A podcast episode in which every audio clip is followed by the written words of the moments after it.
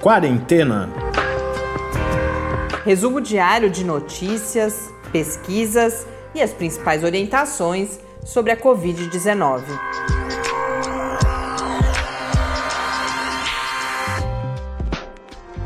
Quarentena, dia 228.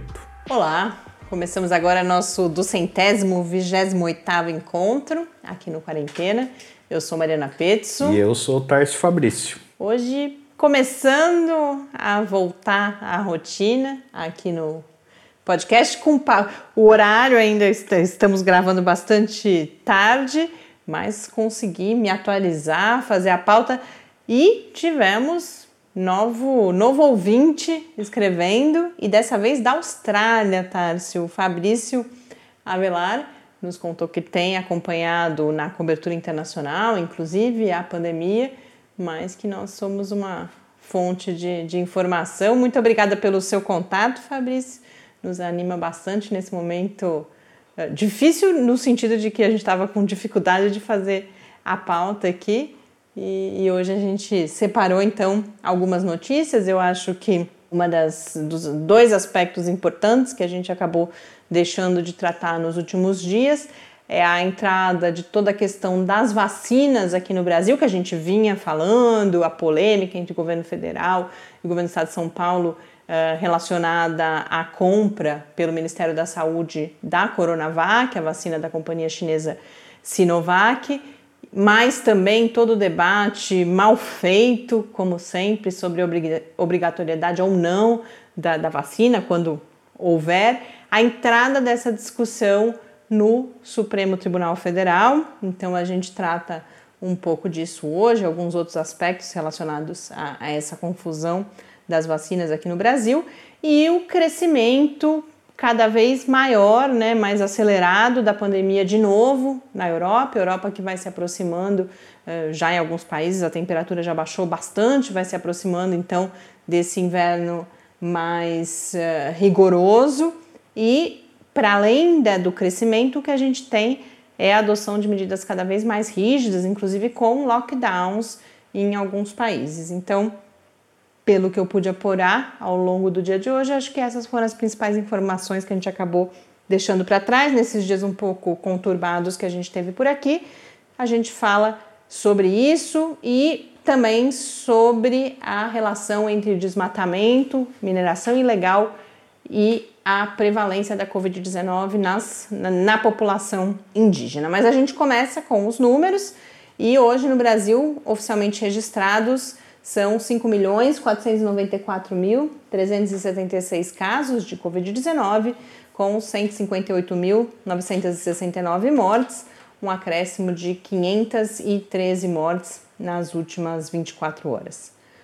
No mundo, segundo a Organização Mundial da Saúde, são 44.351.506 casos de Covid-19 no painel da John Hopkins, 44.859.998 com 1.178.410 410 mortes. Ontem a gente nem fez foco no estado, então o estado que era de ontem vem para hoje. É o Mato Grosso do Sul, que tem 81.443 casos registrados, 1.581 mortes, teve 11 novas mortes registradas nas últimas 24 horas. E nas notícias, uma primeira informação relevante é que hoje o secretário estadual de saúde chamou a atenção para uma a volta de uma instabilidade, ou seja, sinais aí de uma possível tendência de crescimento novamente na pandemia, que ele atribui às aglomerações vinculadas ao período de campanha eleitoral. Então, o pronunciamento público foi principalmente no sentido do, dos cuidados necessários com uh, as aglomerações, que a gente tem percebido que são uma questão importante em vários, se não em todos os estados que a gente tem tratado em mais detalhes aqui.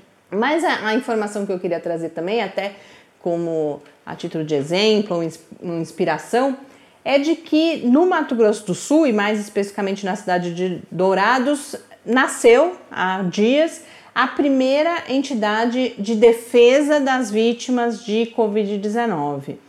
Neste momento, essa entidade tem uma atuação com uma causa na justiça de trabalhadores de um frigorífico de Dourado.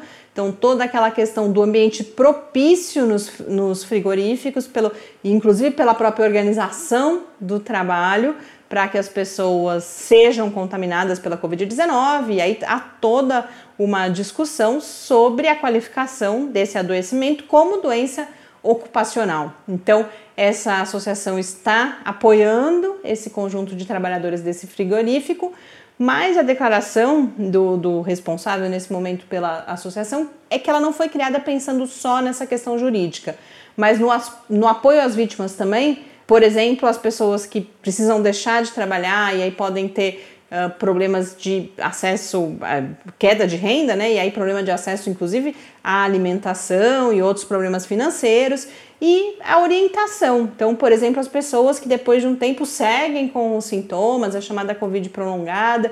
Então, é o apoio às vítimas e às suas famílias, porque a gente tem que pensar também nas famílias que perderam pessoas para a Covid-19. Esse apoio entendido de forma uh, ampla é o objetivo declarado nesse momento dessa associação. A gente já viu notícias semelhantes sobre associações desse tipo em outros lugares do mundo e a, imagino que a tendência seja de, de proliferação, porque é isso, há nesse momento uma disputa jurídica, inclusive, de, por exemplo, se é saúde ocupacional ou se não é, há processos na justiça já também processando o, ou, ou acusando o próprio governo de negligência, então associando as consequências do adoecimento às políticas públicas de saúde falhas, insuficientes, equivocadas. Então, essa é uma discussão já existente que deve crescer no mundo inteiro e aqui no Brasil também.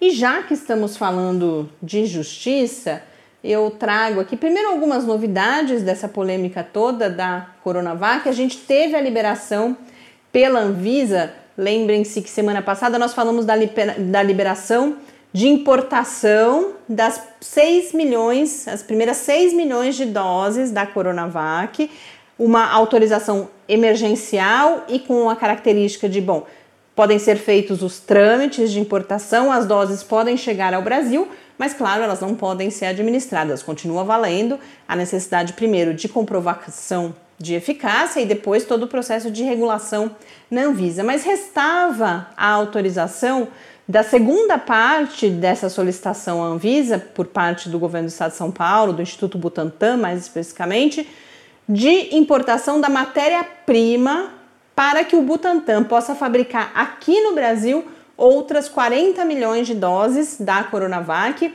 Isso estava previsto para acontecer no próximo dia 4 mas hoje a gente já teve essa notícia dessa liberação, talvez por conta de uma toda uma pressão, já que o Butantan chegou a declarar que a Anvisa estaria atrasando essa autorização no meio dessa desse cabo de guerra aí com o governo federal. Então hoje foi conferida essa autorização, mas a declaração do Butantan hoje não, foi na foi ontem, se eu não me engano, foi uma notícia aí, uma dessas que a gente perdeu nesses últimos dias. Mas a, a, a, informação do Instituto Butantan é que isso gerou um atraso, a produção estava prevista para começar já nessa segunda uh, quinzena de outubro, a gente está no, no, fim do mês, esse atraso deve ser de cerca de 20 dias, e com isso a previsão de início dessa produção é para janeiro de 2021. Era em dezembro ainda, mas a gente sabe que mesmo sem isso, a, a ideia de que haveria vacinação pelo menos já em escala maior aqui no Brasil ainda em dezembro, é, parecia bastante pouco factível, mas ainda bem que temos nesse momento o desenrolar dessa polêmica.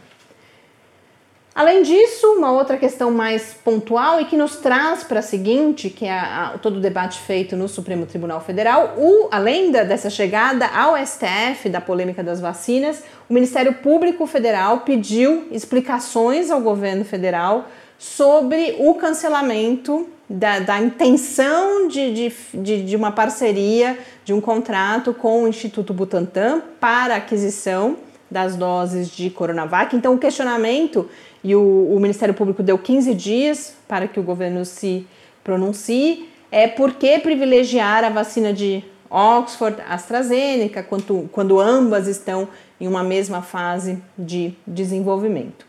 E aí, o que, que está acontecendo no STF? Há nesse momento quatro ações no STF, movidas por diferentes partidos relacionadas uh, às vacinas. São duas questões distintas, em vários casos elas estão associadas nessas ações. Uma delas é de forma mais geral, são três questões, na verdade. Uh, de forma mais geral, quais seriam os critérios, a necessidade de maior transparência e de, uma, de um acompanhamento dos critérios do governo federal para a aquisição das diferentes vacinas. Associado a isso, algumas ações falam explicitamente em obrigar o governo federal a firmar esse protocolo que havia sido anunciado, para quem não lembra dessa confusão, eh, esse protocolo foi anunciado pelo ministro da Saúde, o protocolo de, de intenções de acordo entre o Butantan e, e o Ministério da Saúde, e depois o, o, ministro da Saúde foi desautorizado nas redes sociais pelo presidente da República. Então, essas ações tratam também disso. E, por fim, de toda a polêmica que também tem relação com essa tensão eleitoral entre o governo de João Dória e o, o governo federal, o governo de Jair Bolsonaro, que é todo o debate sobre a obrigatoriedade ou não da administração da vacina quando ela estiver disponível no Brasil. E aí, diante dessas quatro ações, na última sexta-feira, o presidente do STF, o presidente, o, o ministro Luiz Fux, deu uma declaração uh, de que via com bons olhos que a, a justiça e o STF, portanto, entre nesse debate, até para que haja um entendimento mais uniforme, porque ele já prevê uma guerra, o que ele chama, inclusive, o que aparece nessa declaração dele, como uma guerra de liminares nos diferentes estados. E aí já tem uma reação do Rodrigo Maia, o, o, presidente da Câmara, que diz que não é possível que o executivo e o legislativo não consigam chegar a, a um entendimento e que essa questão tenha que mais uma vez ser é, faz uma crítica, não uma crítica, mas que a gente falar, que a gente fique falando de, de intervenção, de interferência do STF. E aí, um, o que a, a, gente tem de mais informação também, o Globo principalmente falou nisso, duas previsões. Uma é que parece, na questão da obrigatoriedade, que o STF estaria buscando, ou algum ministro estaria buscando uma saída intermediária. Porque, assim, qual é o argumento contra a obrigatoriedade? A liberdade individual de, de, de tomar ou não a vacina. Então, a solu que há controvérsias sobre isso também, mas uh, haveria uma solução intermediária sendo construída no STF de que, ok, você é livre para não tomar, mas se você decidir não tomar, você terá restrições importantes, por exemplo, de viajar em transporte público, desde ônibus até aviões, por exemplo, de frequentar alguns estabelecimentos comerciais, então que isso eventualmente estaria sendo construído. Mas também há uma previsão de que talvez o STF não se pronuncie, não, não, não decida, não julgue ainda em 2020. E aí por quê? E, uh, foi curioso porque quando eu estava pensando em como apresentar isso aqui, eu pensava, inclusive, que eu não me sinto ainda suficientemente informada, não tenho uma opinião formada sobre isso, li pouco sobre esses debates, inclusive, eu acho que, que esse é um compromisso nosso, a gente trazer pessoas aqui no podcast para falarem sobre isso, e o STF também sente que deve ouvir principalmente a comunidade científica sobre prós e contras da obrigatoriedade. A gente sabe que em muitos países Uh, e a gente, inclusive na live que a gente realizou essa semana, alguns pesquisadores falaram um pouco sobre, isso. Em alguns países se aposta, se entende que você precisa apostar na consciência. Não é uma coisa contra a outra, mas se entende que se você tiver uma boa conscientização, você não precisará da obrigatoriedade, porque as pessoas naturalmente, diante dessa sua conscientização, inclusive sobre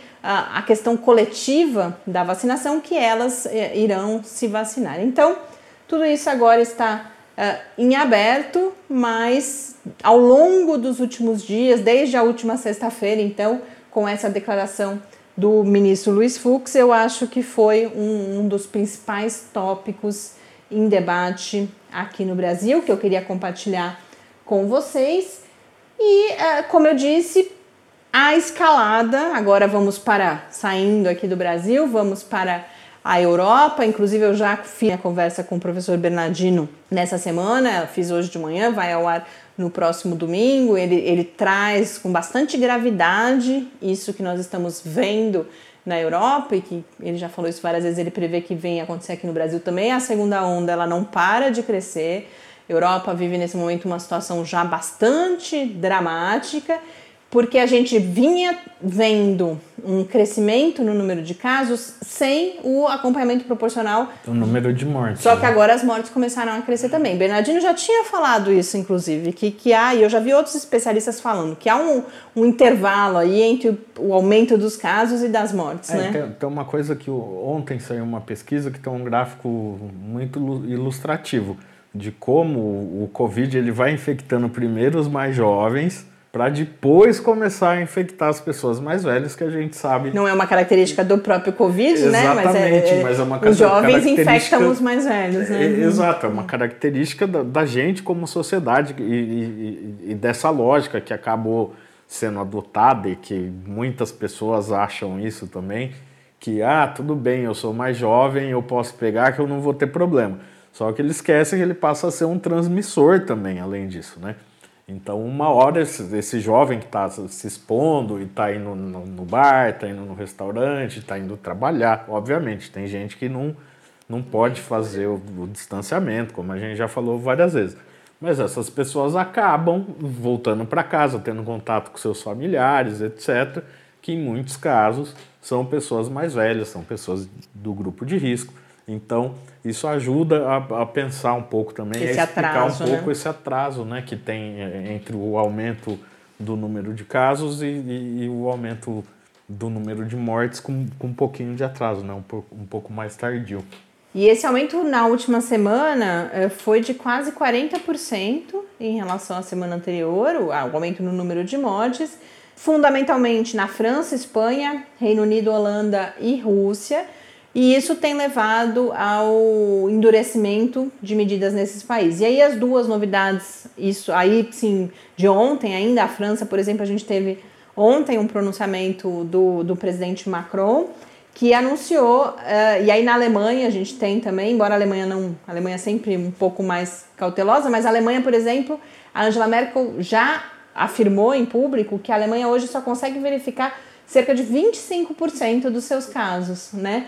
E a Alemanha era. Como que ela conseguiu controlar a primeira onda? Justamente pela testagem, pela busca ativa. Isso parece é, fora de controle, inclusive na Alemanha agora. E aí, Alemanha e França em comum nas políticas de, de fechamento, de novo fechamento, é, está o fecha, a interrupção do funcionamento de bares e restaurantes e de alguns outros estabelecimentos, mas em ambos os países nós temos a manutenção das escolas. Então a gente percebe algo que cada vez mais as pessoas têm falado aqui no Brasil, a questão das prioridades. Você fecha todo o resto para até para poder. Então não é que uh, as escolas não, não são um problema no sentido de, de contaminação. Para manter as escolas abertas, você faz uma série de outros sacrifícios. Isso é valorizar a educação e não abrir as escolas de qualquer forma, sem realizar nenhuma outra ação de, de, de, de, controle da pandemia. Mas a gente segue então acompanhando. Sem dúvida, os próximos meses devem ser duríssimos de novo na Europa, inclusive por essa questão da temperatura que acaba agravando, até porque você tem outras doenças respiratórias que afetam mais as pessoas no inverno, e aí esse conjunto de, de, de situações torna tudo mais complicado. É, e veja bem, essa questão da, da, da temperatura é importante a gente sempre reforçar isso para tentar combater essas mentiras que circulam. Que, que tem várias dessas mentiras que falam, ah, o calor mata o vírus. E não é isso que explica o aumento de número de casos que, que vai acontecer no inverno ali na Europa. O que explica é que as pessoas no frio elas tendem a se aglomerar mais, ficar em espaços mais fechados, menos, menos ventilados, ventilados. etc. O que favorece né, a, a dispersão aí do vírus e o contágio. Com isso, a gente volta aqui para o Brasil de novo, mais ou menos no final. A última notícia vincula Brasil e Europa, porque a gente tem a, o estudo, o resultado do estudo de um pesquisador que é brasileiro, que é o Humberto Laudares, mas que é vinculado à Universidade de Genebra, na Suíça, ele que é economista, e aplicou um desses modelos que são muito comuns, né? A gente já teve até entrevista aqui lá atrás, quando a gente tinha ainda o quadro aos sábados, em parceria com o programa de pós-graduação em sociologia aqui da UFSCar, sobre econometria, por exemplo, que é uma das ferramentas que vem da economia e que tem sido usada uh, na modelagem, ferramentas de, de pesquisa demográfica, por exemplo. Nesse caso, também a gente tem um modelo que identificou uma associação direta uma relação entre o desmatamento, estamos falando de Brasil agora, tá? Desmatamento, garimpo ilegal e casos de Covid-19. A gente pode até pensar, puxa, mas precisa de uma pesquisa para saber disso? Não é óbvio, né? Ah, esqueci de dar o contexto, eu falei no início. Tudo isso relacionado às populações indígenas. Então, casos de Covid-19 em pessoas indígenas que a gente sabe que é um dos fatores grandes de preocupação aqui no Brasil. As populações indígenas são uh, particularmente vulneráveis por uma série de questões uh, de desigualdade, né? Então acabam se infectando mais e, e morrendo mais, sobretudo. E, uh, mas voltando, a gente poderia pensar, puxa, mas não era óbvio? Pode até ser óbvio, mas não é. Primeiro que não é óbvio para todo mundo. E com isso você ganha uma ferramenta, ganha força o argumento porque a gente sabe, as pessoas ou falam, aqui no Brasil é moda hoje em dia, né? Moda principalmente para a maior autoridade do país, ou negar o desmatamento, ou negar a relação entre coisas que obviamente estão relacionadas. Então, o que, que esse modelo fez? Ele cruzou os dados da Secretaria Especial de Saúde Indígena, a CESAI, sobre casos oficialmente confirmados, e a gente sabe que isso é uma subnotificação a gente também já tratou disso aqui, nesse caso com a nossa segunda parceria, que é no quadro com o, o Informa SUS. Então, a, a, Associação dos Povos Indígenas tem números muito mais altos do que os oficialmente registrados pela CESAI. Mas, enfim, o que se fez foi comparar esses dados com os dados do DETER, que é aquele sistema que monitora o desmatamento, o sistema do INPE também no centro aí de, de polêmicas relacionadas ao governo Bolsonaro. E aí ele chegou à conclusão, esse pesquisador, que ele mediu o avanço do desmatamento e da mineração ilegal em 5 mil municípios brasileiros, associou isso aos dados de Covid-19 em populações indígenas e mostrou com isso que essas duas uh, causas né, de aumento da, da, da infecção. E por que aumento? Porque você vai diminuindo as barreiras ali de vegetação que, que colocam em contato o vírus circulando, por exemplo, em áreas urbanas e essas populações eventualmente que estariam eventualmente melhor protegidas a, com essas barreiras. Não estamos falando só de povos isolados ou, ou de povos aldeados muito distantes da, das regiões urbanas, mas estamos falando principalmente dos estados onde essa presença da vegetação é marcante, Amazonas, outros estados aí do norte do país. E aí nesses locais, ou no Brasil inteiro, o dado é para o Brasil inteiro, que essas duas causas elas explicariam pelo menos 22% dos casos de Covid-19 em indígenas até o dia 31 de agosto, que, que foi o momento de realização dessa pesquisa. Outros indicadores construídos a partir desse estudo foram que a cada 100 km quadrados desmatados, é, de mais desmatamento em uma determinada unidade, você tem de 2,4 a 5,5 novos casos confirmados diários de Covid-19 15 dias depois do momento de desmatamento. Então, constrói-se uma relação direta mesmo entre desmatou, diminuiu ali as barreiras de circulação do vírus, 15 dias depois você tem de 2,4 de 2,4 a 5,5 pessoas infectadas por causa dessa alteração aí.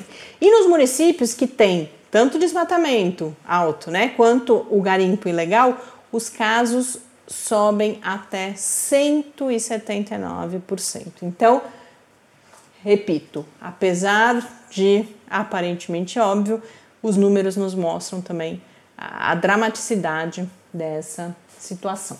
Hoje, por incrível que pareça, a gente ainda tem um tempinho, então eu vou trazer aqui uma última, um último registro rápido, que eu não tinha nem anunciado porque eu imaginei que não daria tempo, que é um estudo noticiado, eu vi noticiado aqui no Brasil pela Deutsche Welle, Aproveito para falar que a gente compartilha todos esses eh, textos com essas notícias que a gente comenta aqui no podcast em www.lab.fiscar.br barra Quarentena News. Tá um pouco desatualizado também, não sei se já, já atualizou, Tércio não, tá confirmando tá um aqui. mas Aos poucos a gente, vai, a gente vai recuperando isso também, porque é diário também, assim como o, o, podcast, mas enfim. A notícia da Deutsche Welle é de um estudo realizado por pesquisadores irlandeses que verificaram em um voo, um avião, um voo, não é dita a origem desse voo, mas o destino era a Irlanda, um voo de 7 horas e meia, que foi realizado com apenas 17% de ocupação do avião e associa-se a este voo 59 infecções de Covid-19, sendo de 13 passageiros e aí o restante, 46 outros casos, já no destino por contato entre essas pessoas infectadas e outras pessoas. Então, e aí o que complica tudo isso é que desses 13 passageiros, 9 estavam, 13 de 49 passageiros, tá? A gente viu a, a, a proporção de pessoas que se infectaram, né? Eram 49 passageiros, 12 tripulantes nesse voo e dessas pessoas, então 13 se infectaram no voo. E dessas 13 pessoas, 9 pelo menos usavam máscaras. Só confirmação de um caso, que é uma criança pequena, que estava sem máscara, as outras três não, não há informação. Então a gente percebe que a máscara não protegeu. E além disso, quatro desses 13 passageiros não estavam sentados próximos de, das outras pessoas infectadas ou do possível caso uh, original e não tiveram contato, porque eles têm todo um acompanhamento do que aconteceu nas conexões, na sala de conexão. Mas essas quatro pessoas então foram contaminadas mesmo distantes, porque por que eu estou destacando isso e, e, como que essa notícia é abordada em geral também? A gente já trouxe aqui estimativas de que o avião possivelmente seria um lugar não seguro, mas não tão perigoso quanto parece para contaminação, porque você tem uma circulação de ar ali que é muito específica e que restringiria a circulação. Por exemplo, se eu estou sentada aqui e eu estou infectada, eh, eu ofereceria risco mais direto apenas às pessoas sentadas ao meu lado, na fileira imediatamente à frente, imediatamente atrás de mim. Mas o que esse caso específico indica é que não é bem assim, que dependendo das diferentes condições ali de cada pessoa, tanto da pessoa que está infectada quanto da pessoa que vai se contaminar, eh, essa contaminação pode acontecer. E só para fechar, repito, um avião com 17% de ocupação, sendo que o que a gente tem ouvido de relatos, pelo menos aqui no Brasil, eu não conheço ninguém que de fato voou, mas tem acompanhado relatos em rede, não conheço assim, se voou não me contou, mas que eu, que eu tenha relato próximo não tenho, mas a gente tem, se bem que a gente tem Tô lembrando agora de uma pessoa que trabalha conosco, que precisou voar logo no início da pandemia e o avião já estava cheio naquele momento. E agora eu tenho visto uh, relatos em redes sociais, as pessoas já voando, infelizmente, por turismo, inclusive, e com aviões com a totalidade da lotação, 100% de ocupação, né, ou, ou muito próximo disso. E é claro que com isso o risco aumenta bastante. Todo mundo que já voou de avião sabe uh, quão próximo, ainda mais voo doméstico, né, mas não só quão próximas são as poltronas e qual é o contato que a gente tem. Então, aí não, não, não, dá para confiar que avião é seguro, sem dúvida nenhuma. É claro que, mais uma vez, a gente entende que algumas pessoas têm, a, de fato, a necessidade de voar, mas nesse momento, quem puder evitar, não há dúvidas de que, que é o mais prudente. Com isso, hoje, com felicidade, que eu faço esse final aqui, dizer chegamos ao fim, conseguimos fazer uma pauta, conseguimos, acho que, fazer uma, um debate aqui já voltando um pouco à nossa velha forma. A gente está ainda bastante cansado, mas acho que hoje deu para a gente recuperar um pouco. Espero que a gente siga assim nos próximos dias. A gente tem um feriado à frente em que a gente vai trazer alguns episódios especiais, mas amanhã a gente está de volta aqui no Quarentena. Um grande abraço e até amanhã. Até amanhã. Quarentena é uma realização do Laboratório Aberto de Interatividade para a Disseminação do Conhecimento Científico e Tecnológico, o LAB da UFSCar, e do Centro de Desenvolvimento de Materiais Funcionais, CDMF. E conta com o apoio da Fundação de Amparo à Pesquisa do Estado de São Paulo. Pauta, produção e apresentação: Mariana Pezzo e Tárcio Fabrício. Arte e design de Henrique Mateus. Desenvolvimento web: Eduardo Martins. Edição de áudio: Lucas Stefanuto. Apoio Fundação de Amparo à Pesquisa do Estado de São Paulo.